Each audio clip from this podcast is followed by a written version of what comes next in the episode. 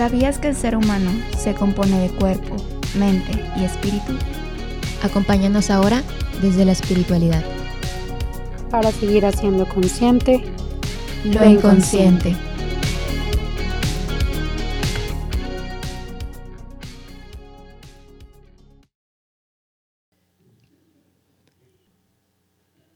Hola amigos, ¿cómo están? Bienvenidos a este segundo episodio de esta temporada de bonus. El día de hoy vamos a hablar sobre la segunda etapa del duelo. En esta ocasión vamos a hablar sobre el enojo, sobre esta etapa en la que sentimos mucha ira, pero ahorita vamos a hablar un poquito sobre eso. El día de hoy nuestra invitada, la persona que está aquí acompañándome en esta mesa es Diana. Así que Diana, ¿cómo estás? ¿Cómo te sientes? ¿Qué tal es volver a estos episodios bonus. Hola Volcán, hola a todos los inconscientes que nos están escuchando. Eh, pues platicaba con Volcán y con Erandi, digo, es algo que hemos platicado como los hosts, tanto de inconscientes eh, pues, como solo psicología y los bonos, que este maratón nuevo de, de grabar, eh, como que nos trae experiencias este, nostálgicas de cuando ya lo hacíamos, pero a la vez nerviosismo porque como que volvemos a las andadas. sí, este, nos desacostumbramos un poco. Sí, nos desacostumbramos, pero la verdad muy emocionada de poder estar aquí. Ay, Erandi, si me estás escuchando, lo más seguro dijo, dijo emocionada. Sí, amiga, estoy muy emocionada. Este, también estoy muy cansada el día de hoy. Ya saben que me gusta ser muy sincera con ustedes. Este, pero a pesar del cansancio, me siento muy satisfecha al final de, de los días que he tenido. Este, y, y, pues sí, Así me siento el día de hoy. ¿Tú cómo estás? este, ayer que fue nuestro primer maratón de grabaciones, este, que estuve con Erandi, me sentía muy nerviosa por esto de que recién volvimos a grabar y que estos temas son como muy, muy importantes. Entonces digo, pues no puedo decir cualquier cosa, o sea, como que siento un poco la presión sobre mí, pero hoy me siento más tranquila, siento que sí los puedo tratar y pues igual como les dije en el episodio pasado, si alguien está pasando por alguna de estas etapas, por favor busque ayuda profesional. Este, no tomen esto que vamos a decir como la palabra absoluta, porque no, no, no somos tan expertas en esto. Entonces mejor vayan con un profesional que pueda orientarlos mejor en su caminar. Y pues igual aquí está Inconscientes para lo que necesiten. Tenemos a Randy y a Juan, que son psicólogos, así que ellos los pueden orientar mejor pero pues sepan que aquí hay un espacio donde ustedes pueden venir a contarnos sus inquietudes, si es que así lo desean, para así poderles ayudar a encontrar esa ayuda que necesitan. Y, bueno, ya después de este paréntesis, este, ¿qué tal si empezamos a hablar sobre esta etapa que es el enojo? El enojo. Ahorita que platicamos esta volcanillo sobre este episodio, se nos hacía muy, muy curiosa esta etapa entre que es muy importante y entre que la evadimos mucho, ¿no? Sí.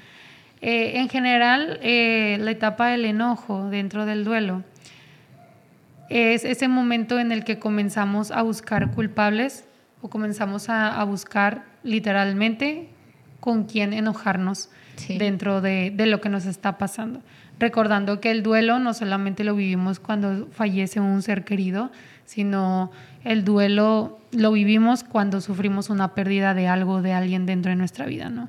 Entonces, esta parte, esta etapa, busca siempre culpables, busca siempre eh, el tener nuestras malas actitudes con los demás. Entonces, Dentro de esto, de, esta culpa que les platico que siempre buscamos, el enojo como tal siempre va a buscar un blanco. Siempre necesita un blanco para poder salir. Y lo importante de esto es que todos tenemos formas distintas de, de expresar nuestro enojo. Ya sea que lo lo tratemos de aparentar como que estamos todo bien y de que no, a mí no me pasa nada y, por dentro te estás como que muriendo, de que me pasa todo. este, también es una forma de expresar enojo. Sí. O el tratar mal a los demás, el hablarle mal a tus hermanos, a tus papás, a tus amigos. Este, el tener estos momentos de, de pues literalmente incluso rabia contigo mismo. Eh, de una y otra manera en cada uno de estos estás, estás buscando un culpable para eso que te pasó, para eso que te duele, ¿no? Para esa pérdida que tuviste. Entonces, algo importante del enojo es que siempre va a salir de alguna manera. Queramos o no. Ajá, exacto, queramos o no. Todo se va a representar. Entonces, eh, vamos a hacer como una esponjita en esos momentos en el que nos vamos, vamos a tener la etapa del enojo y si no la podemos, si no la sabemos expresar bien de la manera, y ojo, con bien no quiere decir que haya un estándar de bien. Tú vas a tener tu manera de expresar ese enojo. Entonces, este, ya sea que tú no la hayas expresado de la manera correcta para ti, vas a ser como una esponjita en el que te vas a ir llenando vas a ir llenando ese enojo y en algún momento va a salir va a salir a través eh, de algo físico, ya sea que te enfermes, este, va a salir a través de algo emocional, ya sea que este, caigas en algún, en algún momento, eh, ya sea depresivo, eh, ya sea que comiences a tener algunos otros tipos de, de, somatizaciones dentro de ti. Entonces, en general, el enojo que no desahogamos va a ser destructivo siempre para, nuestra salud emocional y es importante que, no tengamos este momento de, reprimirnos, sino de realmente este, poder expresarlo de alguna manera. Ahorita vamos a platicar un poquito más de cómo es que todo esto se, refleja o lo podemos ver esta etapa del enojo dentro de algunos pasajes bíblicos, que por eso estamos aquí en el bonus, pero en general, este, platicando un poco más de, la parte psicológica, eh, es importante que tú comiences a, aprender cómo es que vas a desahogar este enojo para que no lo somatices de alguna manera o lo descargues de una manera errónea, ya sea contigo mismo o con los demás. Entonces eso es de manera general lo que pasa dentro de la etapa del enojo. Muchas gracias, Diana. Y sí, pues o sea, el enojo repercute en muchas áreas de nuestra vida si no es bien canalizado.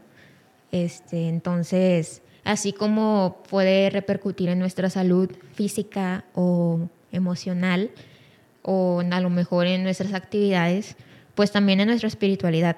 O sea, también repercute en que ya no queremos hacer las cosas de la misma manera o que ya estamos hartos de tal espiritualidad por, no sé, o sea, creo que cuando pasa el enojo tenemos como que muchos pensamientos en nuestra cabeza que son muy impulsivos. Entonces esta impulsividad, impulsividad nos lleva a no pensar las cosas claramente y a tomar riesgos muy arriesgados. Entonces, pues sí, a todos nos pasa y, y es parte de, o sea, no podemos decir que por ser católicos o creyentes de cualquier religión nos exentamos de sentir estas emociones porque son parte de nuestra naturaleza humana. Entonces, como decía Diana, el enojo pues hay que sentirlo porque si no se va, va a salir de alguna manera que no queremos que salga. Así que, pues bueno, ya trayéndolo ahora sí, aterrizándolo un poco en la Biblia. En el episodio anterior hablábamos sobre la, la cita de, de, de, el hijo que se va de su casa. De esta cita en la que el hijo toma su herencia y se va que pues realmente no sabemos las razones por las que se haya ido, pero también podemos decir que tal vez hubo enojo de por medio, tal vez había algo allí que él estaba molesto y por eso se quiso ir, o sea, por eso fue un ataque de impulsividad del decir de que no, pues dame mi herencia, dame la parte que me toca y yo me voy y a ver cómo le hago y me voy a ir a vivir a, a la gran ciudad. Este, y voy a sobrevivir y voy a poder y todo va a estar bien allá pues era como, ok, espérate tantito, o sea, creo que en el momento en el que tú te mudas de tu casa, debes ser consciente de muchas cosas. No solo es, ah, me voy y ya todo va a ser feliz porque ya salí de mi casa o porque soy responsable, sino que sales de tu casa y tienes que saber dónde te vas a quedar. Si vas a, no sé, en los tiempos actuales, si vas a rentar un departamento o te vas a quedar por mientras en un Airbnb o en un hotel o no sé. Y también tienes que ver cómo le vas a hacer para seguir generando recursos, porque pues no vas a vivir solo con este dinero que ahorraste para salirte de tu casa. Entonces fue algo muy impulsivo que hizo el hijo y esto fue a raíz del enojo o estos sentimientos que desconocemos, pero que fueron creciendo en él. Y aparte de este enojo que lo sintió el hijo, tal vez también lo pudo sentir su padre, tal vez también lo pudo sentir su otro hermano, de que, ¿por qué se fue? O sea, ¿yo qué hice para que esta persona se fuera? ¿Yo qué hice para que mi hijo se fuera de aquí y no quisiera verme más? Entonces, creo que el padre sí lo resintió, pero lo fue trabajando y esto lo vemos al final de este texto, ¿no? Que el padre pues sí sintió tal vez también esta decepción, pero fue a través de este enojo y de esta decepción que se fue transformando, que la fue trabajando y que se fue puliendo para hacerlo algo más esperanzador, para hacerlo algo para que lo invitara a abrir sus brazos, para que volviera a su hijo. Entonces, como aquí se menciona o podemos ver que podemos transformar esto que tal vez se ve muy muy intenso, podemos transformarlo en algo mucho más tierno y algo más brillante, algo más esperanzador. Entonces, pues creo que esto va a raíz de que sepamos trabajar esta etapa, así como todas las etapas, porque todas nos pueden traer un beneficio mayor. Sí, o sea, el poder realmente ir identificando que, que platicamos ahorita, ¿no? o sea, todos somos distintos y lo vamos a trabajar de distinta manera, pero el poder eh, verlo también nosotros como católicos reflejado en, en, distintos pasajes, pues es también de gran ayuda para decir, ok, o sea, está bien, si me enojo, que después vamos a hablar un poquito más sobre esto. Sí, sí, o sea, porque es, es parte de, ¿no? Y también aquí hay que aclarar que no es pecado, o sea, no porque un día te enojaste con tu hermana, con tu hermano, porque te quitó tu juguete de chiquito, ya, ya eres el pecador más grande del mundo, porque pues no, o sea, tienes tus razones para haberte enojado, ¿no? En cualquier situación. Este, entonces, esto no es un pecado, sino que el alimentar este enojo, el alimentar esta ira y que se vaya acrecentando en nosotros, aquí ya se puede convertir en pecado porque te lleva a hacer acciones que no quieres, te lleva a la hostilidad. Es como, este, imagínense, bueno, imagínense ustedes mismos de, un color, el color que ustedes quieran este, y al ir sintiendo enojo, se van manchando de color, digamos, rojo, según la psicología del color, pues el color rojo se asocia, ¿no?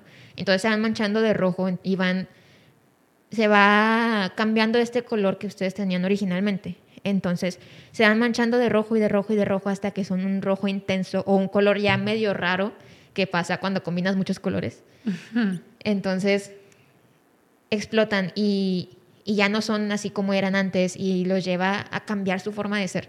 Entonces es allí cuando ya realmente se convierte en algo negativo, tanto contigo, porque dejas de ser del color que eras, como con los demás, porque dejas de expresar ese color hacia los demás y también te lleva a opacar estas partes de ti, como el amor, como la generosidad y todos estos valores buenos que tienes. Entonces allí es cuando ya es un pecado. Sí, y eso de como recalcar muy mucho lo de nosotros asociamos la ira con un pecado capital, que claro, lo es. Y por tanto pensamos que no podemos enojarnos, ¿no? Pero regresándonos a lo que hemos platicado, las emociones que van a surgir, que son las naturales, una de ellas pues es el enojo, ¿no? Sí. Entonces, el, poder, lo importante aquí para, como decía Leslie, o sea, no caer en, esta, en este pecado, es realmente saber vivirlo. Exacto. Y, y, no llegar al punto en el que tú con, con, tus acciones o con tus emociones, en este caso del enojo, a flor de piel, dañes a los demás, que es ahí cuando ya caemos en pecado, ¿no? Entonces, sí. el, el recordarte que no está mal que te enojes es muy importante porque aplica en la etapa del duelo, aplica en fuera de este de este de estas etapas. de estas etapas ajá o sea en cualquier otra cosa te puedes enojar sí, pero lo importante es que sepas cómo hacerlo sin dañar a los demás no exacto sí de hecho hay una cita que lo explica es Efesios 4 26 me parece que dice enójense pero no pequen o sea ya está justificado en la Biblia que te puedes enojar es válido y está bien, pero no dejes que tu enojo llegue más allá, llegue a esta hostilidad llegue a que cometas algún error, llegue a que cometas alguna injusticia. Porque al final de cuentas, lo que busca el enojo es la justicia. Entonces no dejes que este enojo se acreciente tanto que deje de buscar ese fin por la que sucedió en primer lugar. Entonces creo que tiene mucho sentido el no dejar que, que este enojo apague esta llamita que es por la que se encendió.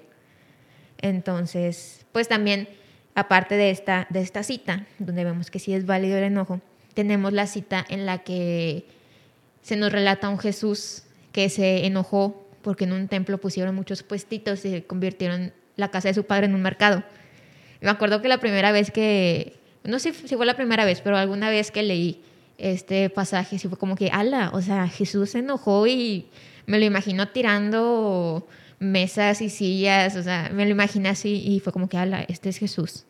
O sea, como que en un momento fue, fue muy extraño para mí, pero se vale, o sea, porque como un lugar tan sagrado para él, lo estaban, le estaban restando el valor. Entonces, Jesús lo que buscaba en ese momento era que se le diera el respeto a la casa de su padre. Él no tenía nada en contra de los vendedores, porque sabemos que Jesús ayudó a un montón de gente y él donaba lo que podía donar y sanaba a quienes podía sanar y hacía tantas cosas. Él solo quería que le dieran respeto a la casa de su padre. Ya que pensemos eh, o transgiversemos este pasaje con otras cosas, pues es otro tema. Pero realmente es esto lo que buscaba Jesús, buscaba justicia. Y así como, como Él buscaba justicia a través de este enojo, pues nosotros también buscamos la justicia en la situación que estemos viviendo. Y hay que dejarlo sentir, así como, como Él lo hizo. Sí, y creo que eso es muy importante, el, el cómo el enojo realmente nos puede llevar a una acción positiva dentro de nuestra vida, ¿no? O sea, que muchas veces asociamos el enojo con, con acciones, eh, como decía ahorita, ¿no? que pueden dañar a alguien, que pueden dañarnos a nosotros mismos.